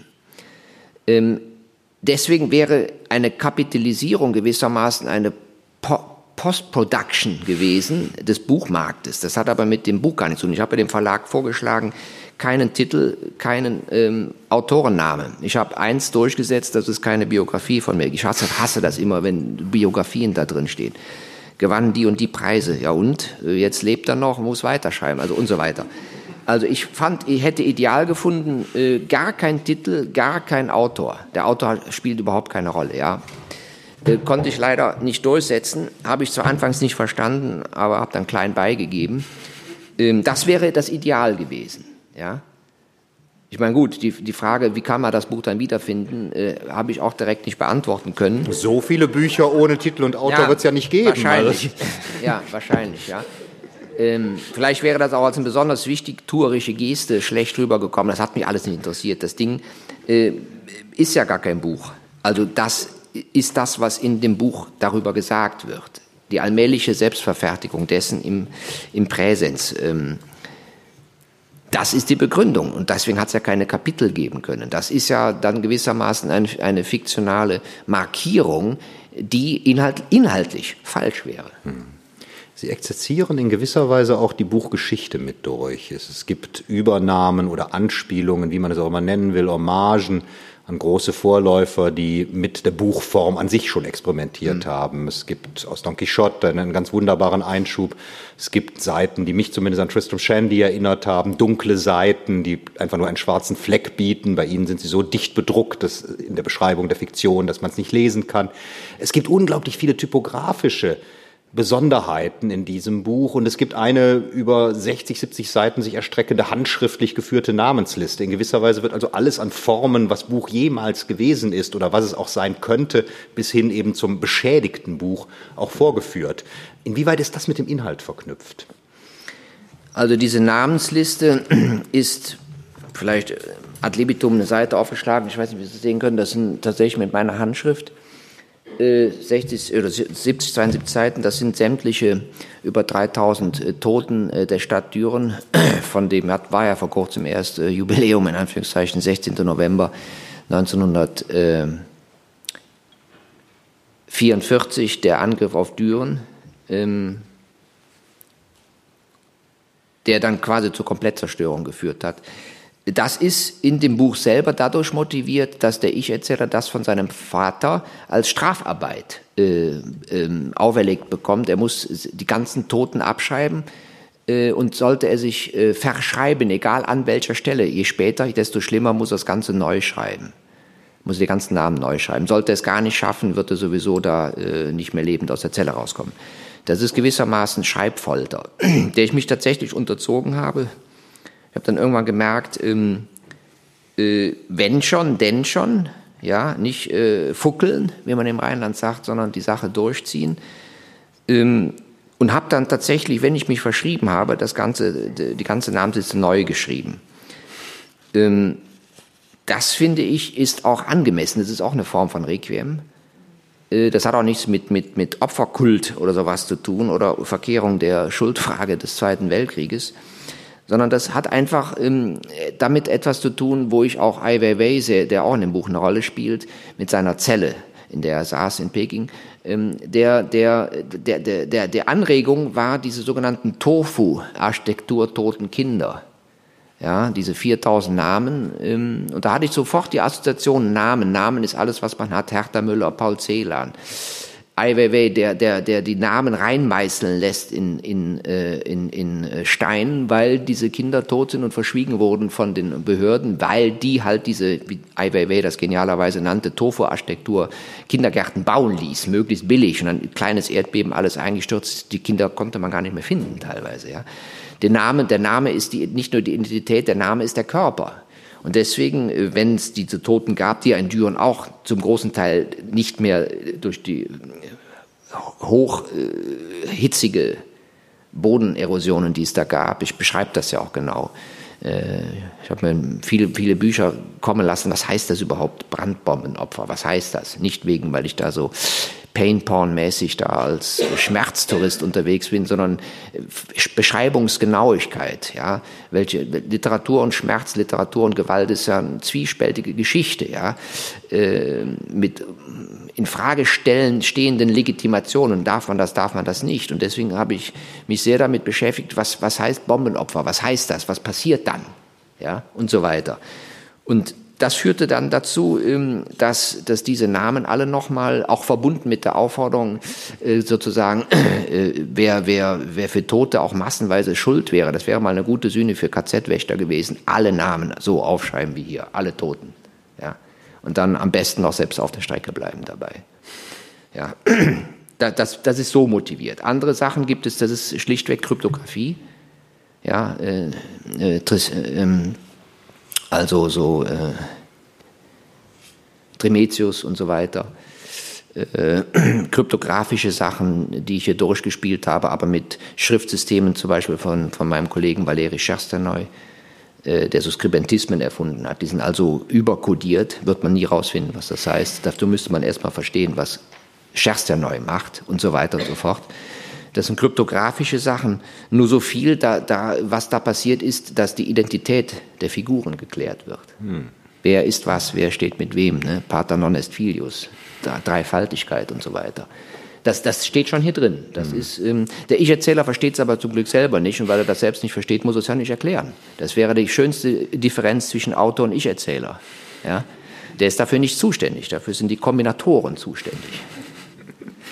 Sie sprachen jetzt eben schon einen Künstler an, Ai Weiwei, und es, es gibt diverse Anspielungen auf die bildende Kunst, auf Bildtraditionen, auf Bilder, die man bisweilen auch identifizieren kann, die die große Passagen dieses Buches inspiriert haben. Und Wir haben uns im Vorfeld darauf verständigt, dass Michael Lenz jetzt eine daraus vorlesen wird. Natürlich nicht die ganze, denn die erzählende Passage, die sich auf dieses Buch stützt, geht über Dutzende von Seiten. Das hätten wir wahrscheinlich nicht mal hinbekommen, wenn wir von Anfang bis zum Ende unserer Veranstaltung hier nur diese Passage gelesen hätten.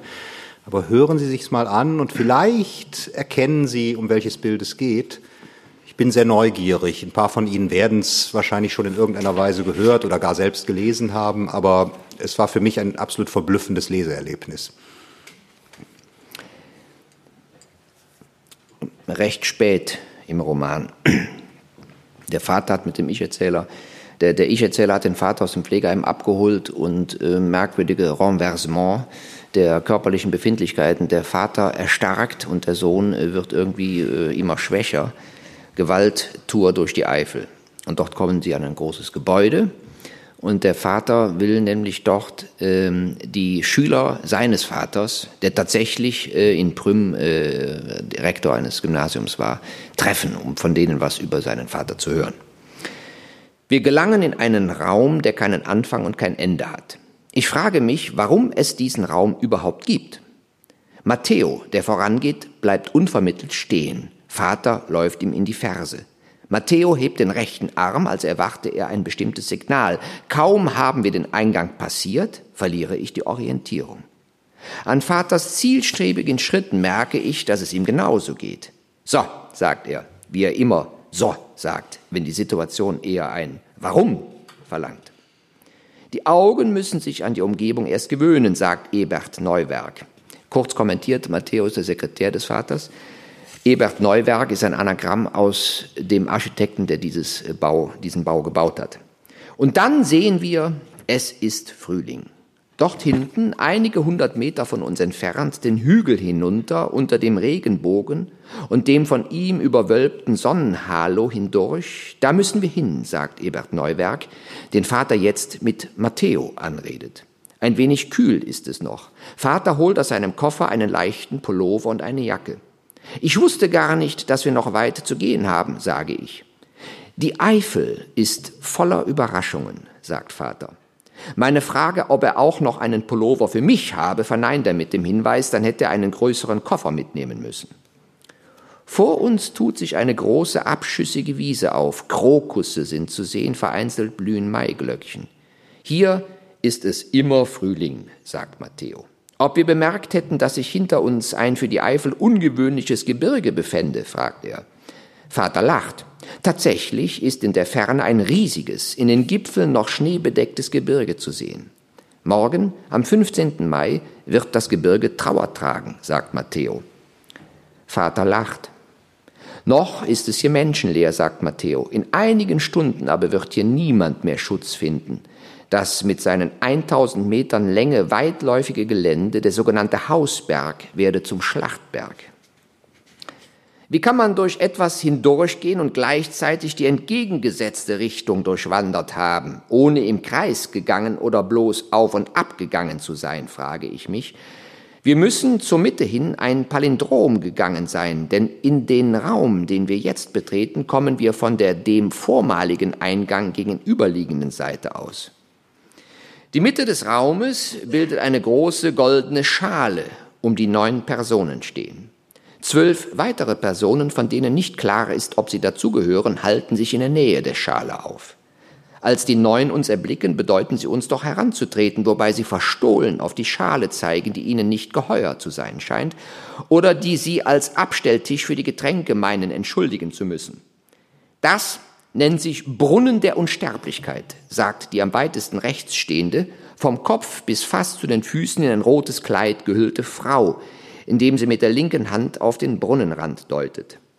Die Frau ist Erasmus von Rotterdam, wie Albrecht Dürer ihn dargestellt hat. Mit ihm kannst du dich nicht messen, sagt mein Vater, als er Erasmus sieht. Er hat mehr als zwölf Dutzend Bücher geschrieben. Er ist so fein gekleidet, sagt mein Vater, dass du, bevor du auch nur seinen Namen erwähnst, dir wie Machiavelli königliche und geweihte Gewänder anlegen musst, damit du seiner würdig bist. Denn jede Spur von Alltäglichkeit ist eine Beleidigung des Geistes. Erasmus trägt eine kostbare Samthaube und einen noch viel kostbareren Samtmantel. Der Samt ist mit Pelz gefüttert, die Ärmelenden seines Mantels, von Erasmus mit größter Sorgfalt nach außen geschlagen, geben den Blick frei auf fast weiße, ansonsten vom roten Samt verborgene Felle. Es ist viel zu warm für eine derart auf Distinktion setzende Kleidung, und die Dame macht allen Anschein, unter dem Kostüm mehr zu leiden, als dass sie stolz auf ihr Erscheinungsbild wäre. Ingrimmig schaut sie auf einen Stab, der fast unter die Nase gehalten wird und auf dem ein schmales Köpfchen befestigt ist, das dem Träger des Stabes ähnlich sieht.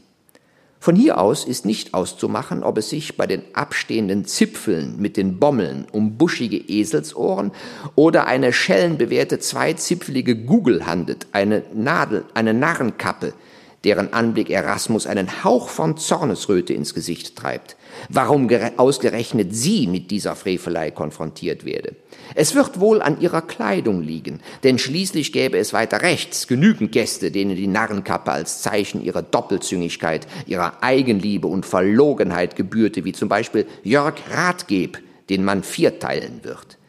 Der Ratgeb ist für manche ein Fuchs, ein Teufel, den man als Fuchsschwanz durch die Gegend ziehen müsse. Und Ratgeb ist es auch, der mit seiner hoch erhobenen Rechten die Hand zu 90 Grad eingewinkelt, sodass ihre Innenfläche gut zu sehen ist. Zeige und Mittelfinger ungewöhnlich lang, die Ringfinger zur Innenfläche hin unnatürlich abgeknickt, wie eine kleine Wurst liegt er da, der kleine Finger im stumpfen Winkel, etwa 41 Grad geöffnet und leidender Miene als einziger in Richtung einer Schlachtszene weist, die sich hinter der Hecke aus niedrigen Sträuchern und Bäumen, von denen manche weiße Blüten tragen, abspielt, die als schützendes Arrangement die um die Schale versammelte Gruppe umgibt, als sei sie eigens zu diesem Zweck dorthin gepflanzt worden. Mit dem Rücken zur Gruppe steht ein Soldat in purpurner Jacke mit goldfarbenen Kniebundhosen und Stutzen, einem großen, in eine Tasche übergehenden Gürtel. Die Tasche ist so groß, dass in ihr Messer untergebracht werden können. Seine Jacke schmückt zu beiden Seiten auf den Schultern einer die Wucht auftreffender, Hiebwaffen mildernde Polsterung. Gar nicht wahr, sagt der schräg rechts von ihr stehende Dünne in grünem Mantel, der in der rechten die Marotte festhält, einen Stab mit Narrenkopf und auf dem eigenen Kopf einen rosafarbenen Hut trägt, während die auf Kinnhöhe waagerecht in der Luft gehaltene geöffnete Linke, die abweisend nach außen zeigt, Ober- und Unterarm sowie Unterarm und Hand bilden hierbei einen rechten Winkel, ein deutliches Signal an seine Vorrednerin darstellt, sich gänzlich im Irrtum zu befinden. Das ist Sebastian Brandt, wie Dürer ihn ohne Narrenstab und mit auf einem Tisch oder ähnlichem ineinander gefalteten Händen sah. Er starrt dabei Erasmus von Rotterdam an, als gelte es, sie vor schlimmen Dingen zu bewahren, was allein durch die richtige Bezeichnung der Schale gewährleistet werden könnte. Lebensbrunnen heißt dieses Ding, sagt er, was den mittig im Schalenensemble stehenden Bärtigen, der in andere Dispute verwickelt zu sein scheint, völlig kalt lässt. Vielmehr nutzt dieser die Gunst der Stunde, als einziger die Neuankömmlinge mit stechendem Blick zu taxieren nicht unfreundlich, aber auch nicht so, dass man vermeint, im nächsten Augenblick in geöffnete Arme zu laufen. Was jedoch die rechts neben ihm stehende Frau mit dem erstaunlich jungen Aussehen, das auch ihr langes gelocktes Haar unterstreicht, dazu veranlasst, die ihrer Meinung nach, wenn auch profane, so doch einzig richtige Bezeichnung der Schale zu verkünden. Lutherbrunnen heißt das, sagt sie und wendet sich wieder der Frau rechts neben ihr zu, die sich wohl vorgedrängelt hat. Jedenfalls gelingt es dem zwischen den beiden Frauen in der Nähe des Brunnens stehenden Herrn, der nicht nur aussieht wie Tillmann Riemenschneider, der auch Tillmann Riemenschneider ist, nun zum wiederholten Male nicht an den Brunnen beziehungsweise sein dort abgestelltes Bierglas zu gelangen, dessen Schaumkrone schon merklich zusammengefallen ist. Sein Scheitern kommentiert er mit der Bemerkung Lutherbrunnen, daher auch die vielen Kröten in seinem trüben Wasser. Und zusammengefallen für einige Zeit ist auch Veit Stoß, die von der Frau mit dem gelockten Haar angesprochene Frau, die nur ihre geniale Begabung als Bildhauerin vor dem Feuertod als Strafe für einen gefälschten Schuldbrief bewahrte, den man dann symbolisch in die Brandmarkung zweier sich nicht mehr schließender Löcher in ihren Backen umwandelte, die mit einer glühenden Eisenstange durchgeführt wurde. Jedenfalls behauptet Veit Stoß, dass die Backen nicht mehr zuwachsen, zwei nicht zu verbergende Schandmale als Zeichen der verlorenen bürgerlichen Ehre, durch die das Bier läuft, was auch in dieser Runde Jahrhunderte später Anlass zu mancher Erheiterung ist. Will Veit Stoß das Bier nämlich trinken, muss sie mit der freien linken Hand, hebt sie das Glas mit der rechten, das Loch so lange zuhalten, bis sie es hinuntergeschluckt hat, was nicht weniger als einen Taschenspielertrick ansehen, die hierdurch ihr Unrechtsempfinden, die ungerechte Behandlung, die ihr ihrer Meinung nach widerfahren sei, bekunden wolle. Die Brandmarkung, die sie ehrlos machte und stigmatisieren sollte, wende sie nun gegen Nürnberg, für alle sichtbar auch hier in Prüm, und das, obwohl man nie einen so gelind gebrannt habe, wie es in der Deichslerschen Chronik heißt, diesen Umstand als bekannt vorausgesetzt, macht sich Veit Stoß also überall lächerlich mit ihrer Ungerechtigkeitsdemonstration am eigenen Leib, die sie, was der Lächerlichkeit eine nicht weniger demonstrative Würze gibt, schließlich selbst noch aufrecht erhält, nachdem von Kaiser Maximilian I. zum Ärger der Reichsstadt, die sich bevormundet fühlte, und die Veit Stoß nicht ohne Erlaubnis verlassen durfte, die Nachricht im Umlauf kam, Stoß sei ihres geübten Falsch, darum er hiervon ein Straff mit Brennen durch seine Packen empfangen, restituiert und habilitiert, worüber sich die Nürnberger Ratsherren so düpiert fühlten, dass sie der Bildhauerin damit drohten, die kaiserliche Botschaft öffentlich nicht bekannt zu machen. Nie aber wird man es der Stadt Schwatz in Tirol verzeihen, dass sie Anfang des 17. Jahrhunderts in der Schwarzer Stadtpfarrkirche den Abbruch des 10 bis 12 Meter hohen Triptychons mit der Himmelfahrt Mariens über dem offenen Grab Jesu mitsamt des Altars im Zuge der Barockisierung des Kirchenraums nicht verhinderte. All das in einer Deutlichkeit nachzulesen bei Ines Pelzel, so dass von Stoßens Hauptwerk nichts mehr übrig ist als drei goldene Holzstatuen, die heilige Anna und die heilige Elisabeth und die heilige Ursula, die lebensgroße mit festem Blick das verschollene Altarwerk beklagen. Was ich nicht erlernt habe, das habe ich erwandert, sagt Veit Stoß, als Tillmann Riemenschneider endlich an sein Bierglas gelangt, das er, nachdem er es in einem Zug hinuntergestürzt hat, in diesem Moment wieder auf die den unsterblichen Lutherlebensbrunnen abdeckende Glasplatte setzen will, da drängt ihn Veit Stoß erneut vom Brunnen ab, das Glas zerschellt am Boden und Stoß, wohl um die unangenehme Situation zu überspielen, klopft mit dem Knöchel des Mittelfingers auf die Platte, was die Umstehenden als Zeichen deute, sie wolle eine Rede halten. Die Gespräche verstummen, manch einer rückt seine Krawatte zurecht, sie aber hält gar keine Rede, sondern kratzt durch die Aufmerksamkeit, die sie bei den Anwesenden erregt hat, verlegen geworden, bloß mit ihren Fingernägeln über Glas und Stein des Brunnens, was mir einen Schauer über den Rücken jagt. Bier wird aufgetragen. Riemenschneider prostet nicht ohne Genugtuung mit dem Spruch, es ist noch kein Adam Kraft als Veit Stoß durchgegangen, der Letztgenannten zu, die kommentarlos ihr Glas erhebt und mit Riemenschneider anstößt. Und kaum ist das mit der Krawatte im Raum, fällt mir auf, dass niemand eine Krawatte trägt. Nicht nur die bereits erwähnten, alle sind in der Manier des 15. und 16. Jahrhunderts gewandet. Vielleicht hat Vater den Dresscode nicht zur Kenntnis genommen. Es müsste Pirkheimer Brunnen heißen. Willibald Pirkheimer hat aber nicht kommen können. An seiner Stadt kam der Luther, sagt Feistoß endlich doch. Das angestarrt werden hat sie nicht länger ertragen. Hätte sie bloß geschwiegen, in Anwesenheit Luthers wird darüber verhandelt, was denn genau die Gründe des Nichterscheinenkönnens Pirkheimers gewesen sein mögen, ob er nicht ausdrücklich daran gehindert worden sei, hier zu erscheinen. Wer denn hätte ihn daran hindern können? Die Partei, sagt jemand. Und die Partei habe an seiner Stelle den Luther geschickt. Genau, und noch höhere Mächte hätten dafür gesorgt, dass der nicht ganz so definierte Rotwein-Luther gekommen sei. Ja, die Mächte der Kunst, aus Rache an der Bevormundung durch die Partei, durch die Partei oder den Sicherheitsdienst. Durch beide. Und die noch höheren Mächte der Kunst hätten den Pirkheimer für den Luther liquidiert? Jawohl, so stehe es geschrieben, ob man das einmal nachlesen könne. Das könne man auf Seite 229 und in den Fußnoten 910 und 911 nachlesen. Allgemeine Verblüffung, während der vergessen wird, nach dem Autor, nach dem Autor zu fragen. Und dann bricht in der Gruppe ein Streit über die Frage aus, wer bedeutender sei, Pirkheimer oder Luther. Und obwohl die meisten darin übereinkommen, Luther sei der bedeutendere, sind nicht wenige der Meinung, der Brunnen müsse gleichwohl Pirkheimer Brunnen heißen, denn ohne ihn, Pirkheimer, den Dürerfreund, hätte es Luther noch schwerer gehabt, was dann doch die Rolle Pirkheimers in der Causa Luther überschätzen hieße. In den Disput mischt sich auch ein gewisser Peter Fischer der Ältere ein, indem er Veit Stoß mit einem kleinen Hammer auf die Finger schlägt, was diese mit der Bemerkung quittiert, eine verlorene Ehe lasse sich mechanisch nicht wiederherstellen und mit solcherlei dreisten Anbahnungen schon gar nicht.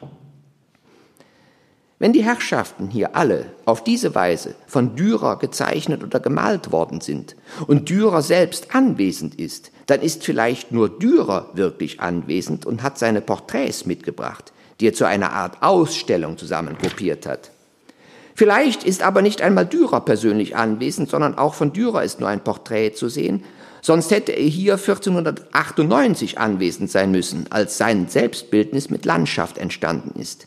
Dürer ist 26 Jahre alt, 52 mal 40 Zentimeter misst das Selbstbildnis, das hier ohne Landschaft zu sehen ist. Die Landschaft ist eine ganz andere, es ist die Eifel, und die Eifel ist ein Schlachtfeld. Der Riemenschneider ist wohl kein Dürer, er ist mutmaßlich ein Riemenschneider. Dann hätte also auch er sich, ist er persönlich nicht anwesend, als Selbstporträt geschickt. Und der Kranach kann auch kein Dürer sein, er stammt aus dem Pinsel Lukas Kranachs des Jüngeren wahrscheinlich aber aus seinem eigenen Pinsel, so dass man sagen kann, wenn die Herrschaften persönlich nicht anwesend sein sollten, braucht man nur ihre Porträts und Selbstporträts aufzustellen. Und schon sind sie persönlich anwesend. Man braucht nur ihre Namen aufzurufen und schon stellen sich die Bildnisse ein. Die Bildnisse sind ihre Namen. Mein Vater fühlt nun den Moment gekommen, sich im Raum vernehmlich zu machen und alle Anwesenden im Namen meines Opas zu begrüßen, dessen wegen sie sich hier versammelt haben. Er sagt, sehr geehrte, eine kurze Pause soll für die nötige Aufmerksamkeit sorgen, dann sagt er, Damen und Herren, und um den persönlichen Ton, den er sich anzuschlagen vorgenommen hat, angemessen vorzubereiten, folgt, Liebe Anwesende, da wird er übertönt von einer Stimme, die sich nicht im Raum befindet und trotzdem klingt, als gehörte sie einer Person, die mit Dürer und den anderen am Brunnen steht. Ein wenig schrill ist die Stimme, ein wenig zu hoch. Dass es die Stimme eines Mannes ist, steht außer Frage. Es ist ein merkwürdiges Deutsch, das die Stimme spricht. Eigentlich spricht sie nicht, sie verkündet, was sie zu sagen hat. Und was sie zu sagen hat, ist nicht leicht zu verstehen.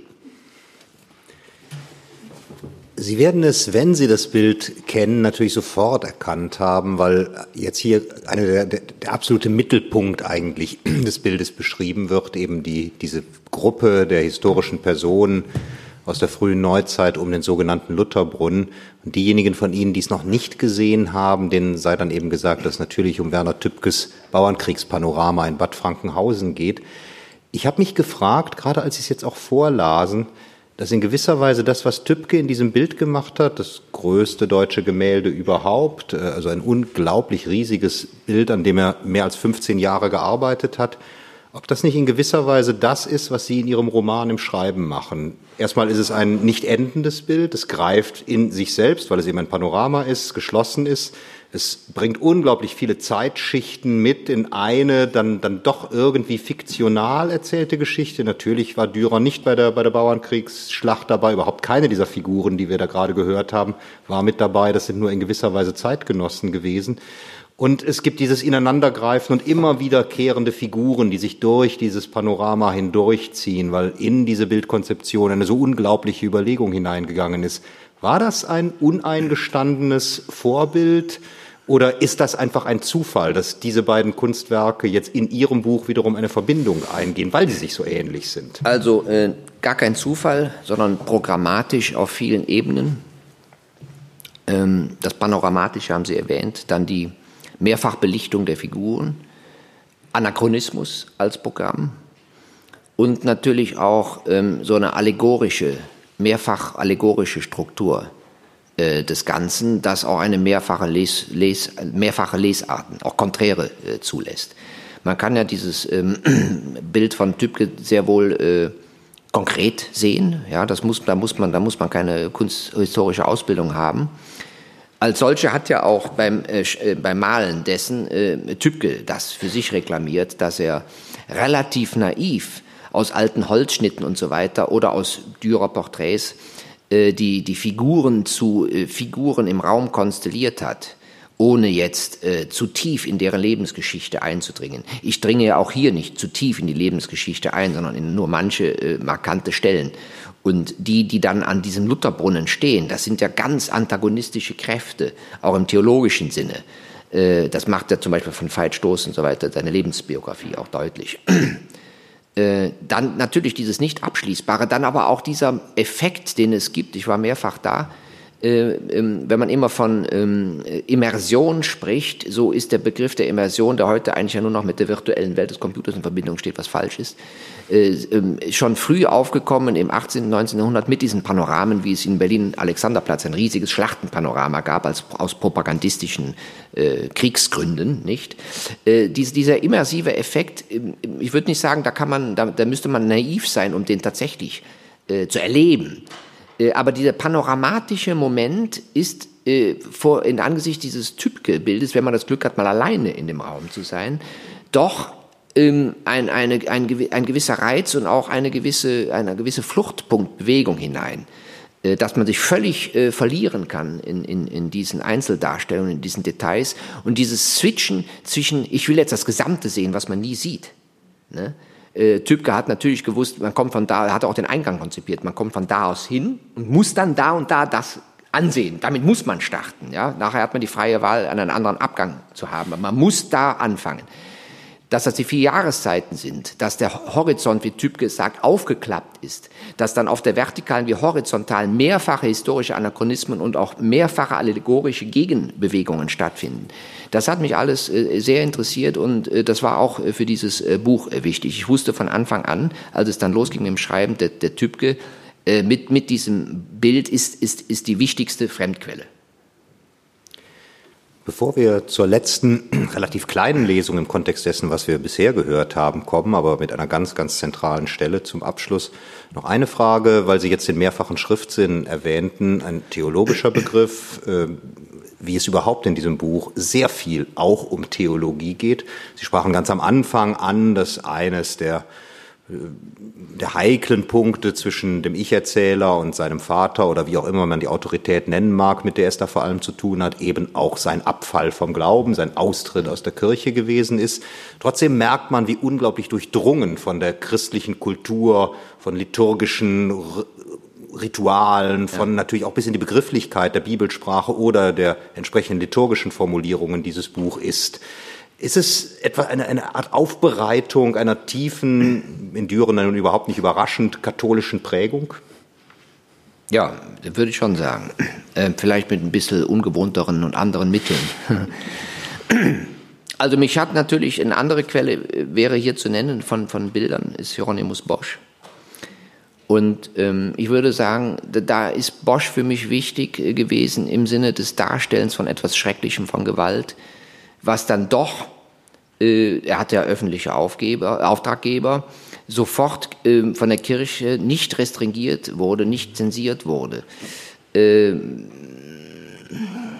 äh, dieses Ambivalente, was man ja auch im Alten Testament findet, die, die Handy-Szene, die ich beschrieben habe, ist ja etwas, was wo man auch denken könnte, das ist die, Entschuldigen Sie, dieses klingt jetzt barbarisch, wenn ich das sage, das ist eigentlich nichts anderes als die Reinszenierung von, von, äh, vom Alten Testament, wenn man äh, diese, wenn man diese Pfählungen und alles äh, Hinrichtungen, mal, wenn man die konkret, konkret liest und nicht nur im Sinne von Gleichnissen oder so, was auch nicht zu tun ist. Es gibt da mit gutem Recht die Frage nach Naturrecht, Sanktionierungen, äh, diesem, die theologisch ans Alte äh, Testament gestellt werden können. Äh, Bosch, Bosch macht das explizit bei allen Burlesken, bei allen äh, Drollerien und so weiter auf einer planen Fläche der Gleichzeitigkeit. Das ist auch etwas, was mich interessiert. Für mich ist auch dieses Buch, es ist alles gleichzeitig. Wir haben nur gegenüber der bildenden Kunst den Nachteil, dass wir es durchlesen, durchlesen müssen, während man die Simultanität des Blicks hier so nicht hat. Andererseits haben wir vielleicht dann den Vorteil, dass so etwas nachhaltiger sein könnte, weil haben wir das Buch durch, jetzt nicht nur dieses, dann haben wir unsere eigenen Bilder und könnten anfangen, quasi die, Ex, die, die Ekphrasis anders anzuwenden. Wir haben das Buch gelesen und können daraufhin die Bilder malen. Äh, Katholizismus muss sich der Frage stellen, natürlich äh, von Gewalt. Ja? Auch heute. Ne? Also wollen wir hier nicht vertiefen, das ist ein Schweinekapitel. Katholische Kirche ist natürlich erledigt. Ja? Verführen Sie mich aber hier nicht zu einer Hassrede. Nein, ich möchte Sie verführen zur, zur letzten, wie gesagt, eher kurzen, aber umso intensiveren Lesung aus dem Buch. Der Glaube ist nicht erledigt, aber die katholische Kirche in ihrer Form. Und das ist, glaube ich, die Wiederkehr der Spiritualität, die man ja nun überall sieht. Der Glaube wird sicherlich nie erledigt werden, zum Teil auch zum Leidwesen aller Beteiligten, wie man auch dem Buch. Zu meinem Leidwesen kann. nicht. Bevor jetzt der, der letzte Teil von Michael Lenz gelesen wird, möchte ich Ihnen ganz herzlich fürs Zuhören danken. Natürlich erwähnen, dass wenn Sie Lust haben, von Michael Lenz eine Signatur in das Buch zu bekommen, er dafür natürlich nachher bereit ist, sie zu leisten. Und ganz, ganz herzlichen Dank, dass Sie da waren. Schönen Dank Ihnen, Herr Platthaus. Wir befinden uns auf Seite 938. Ein karges Zimmer gelbe Bettwäsche. Vater liegt auf dem Schof. Die anstaltstypische Totenmode. Ein Flügelhemd mit Rundhals. Graue und blaue Rauten in Reih und Glied auf weißer Baumwolle. Der extubierte Mund weit aufgerissen. Nicht die Auferstehung ist ein Trost, sondern die Vorstellung von einer Auferstehung. Ich sehe durch den weit aufgerissenen Mund den leeren Körper. Der Tod ist ein Totraumvergrößerer. Ist Vater nun ein Moment Gottes und geht in dessen Beziehung mit sich selbst ein? Gottes Gedächtnis kennt keine Grenzen. Ewig ist jedoch allein das Vergangene. Vater ist Vergangenheit, die nicht vergeht. Die Frage ist, wo bist du jetzt? Du bist in der Frage. Du wirst auferstehen, wenn ich dich wieder nach außen projiziere, wenn meine Augen dich wieder an die Wand werfen wie damals, als ich anfing, willentlich zu halluzinieren. Dass der Tote die Unverschämtheit begangen hat, uns mit dem Leben, das er für uns und mit uns in die Welt gesetzt hat, allein zu lassen. In diesem Zimmer gestorben. Da befehle ich meinem Vater, steh auf, nimm dein Bett auf und geh umher. Und sofort wird Vater gesund und nimmt sein Bett auf und geht umher. Jetzt fasse ich dich an. Haltung bewahren, beten, Parolen. Vater hat ein einziges Mal in meiner Anwesenheit geweint. Er liebe mich doch, sagte er da. Ich müsse mir doch keinen anderen Vater suchen. Meinte er, ich sei schwul, weil ich bei einem schwulen Buchhändler arbeiten ging? Scheinheilig. Der Vorhang zugezogen. Ein Waschbecken. Im Waschbecken meines Zimmers unterm elterlichen Dach habe ich vor Jahren einmal einen Haufen Zeugnisse verbrannt. Als das Feuer auf die Gardine überzugreifen drohte, drehte ich den Wasserhahn auf, der stumm blieb. Ich öffnete das Fenster und warf den brennenden Wust hinaus. Im Garten auf der Wiese stand Mutter und unterhielt sich mit ihrem Besuch. Da wehten die Aschepartikel vorbei, gefolgt vom flambierten Rest. Am helllichten Tag, sagte meine Mutter. Ich konnte gerade noch verhindern, dass der Vorhang brennt, rief ich, im Fensterrahmen sitzend. Dann ist ja alles noch mal gut gegangen, sagte der Besuch. Alles ist schön verbrannt. Ich drehe den Wasserhahn auf, das Wasser schießt ins Becken ein und gurgelt im Abfluss. Was passierte, wenn ich einen Becher voll Wasser Vater in den geöffneten Mund schütten würde? Käme er wieder zu sich? Würde das Wasser im Körper verrinnen? Wenn ich mich nun zu ihm so weit herunterbeugte, dass meine Regenjacke seinen Mund berührte, würde sein Mund, indem er die Kiefer plötzlich zuschnappten, einen Teil der Jacke zu fassen kriegen und sie ganz in den Schlund ziehen? Müsste ich nicht versuchen, den Mund gewaltsam zu schließen? Man hat Vater nicht aus dem Bett gehoben und auf ein Schauf Stroh gelegt, das man nachher verbrennt. Die Totenstarre verhindert das Schließen des Mundes, den Kiefer mit einem Tuch hochzubinden wäre nicht möglich. Ich ziehe die Regenjacke aus. Vater, lieber Vater. Es will sich kein Text einstellen. Du warst ein guter Vater. Denke ich, glaube ich nicht ganz, sage ich nicht. Du hast es jetzt geschafft, sicher, sieht man ja. Was aber geschafft? Hat es nicht vielmehr ihn geschafft? Der Urologe hat ihn geschafft, der sich mal Prostata und Blase genauer anschauen wollte, die für das Blut im Urin verantwortlich gemacht wurden. Prostata und Blase sind nun in Ordnung. Lieber Vater, ich werde immer an dich denken. Wie denn auch nicht? Herrgott, ist das peinlich, dass mir nichts einfällt. Ich schäme mich vor einem Toten.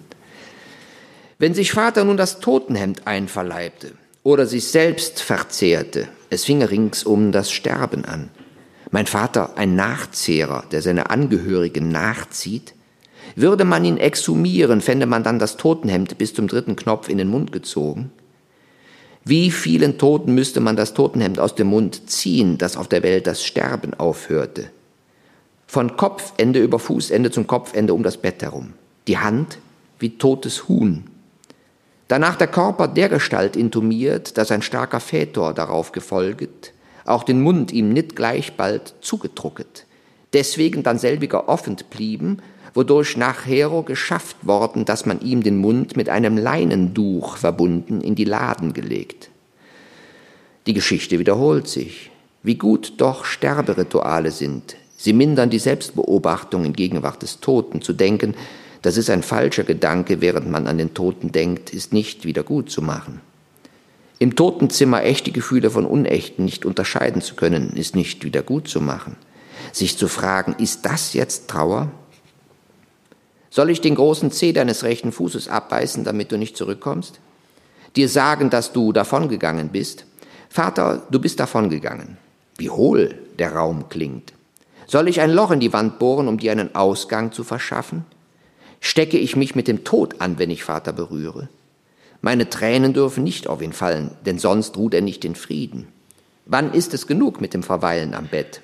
Es wäre erst dann genug, wenn der Körper restlos verwest ist. Aber je länger man bleibt, desto rosiger im Gesicht und beweglicher mit Augen, Mund, Ohren, Nase und Hand wird Vater wieder. Jetzt schnell was sagen. Nur der Tote ist geordnet. Ich werde deinen goldenen Ring tragen. Ich dachte immer, er sei vollkommen. Der blaue Stein ist unsauber gefasst. Ihm fehlt an einer Seite durchgehend etwa ein halber Millimeter. Er war mir immer ein Ring der Macht und dein Stellvertreter. Danke sehr.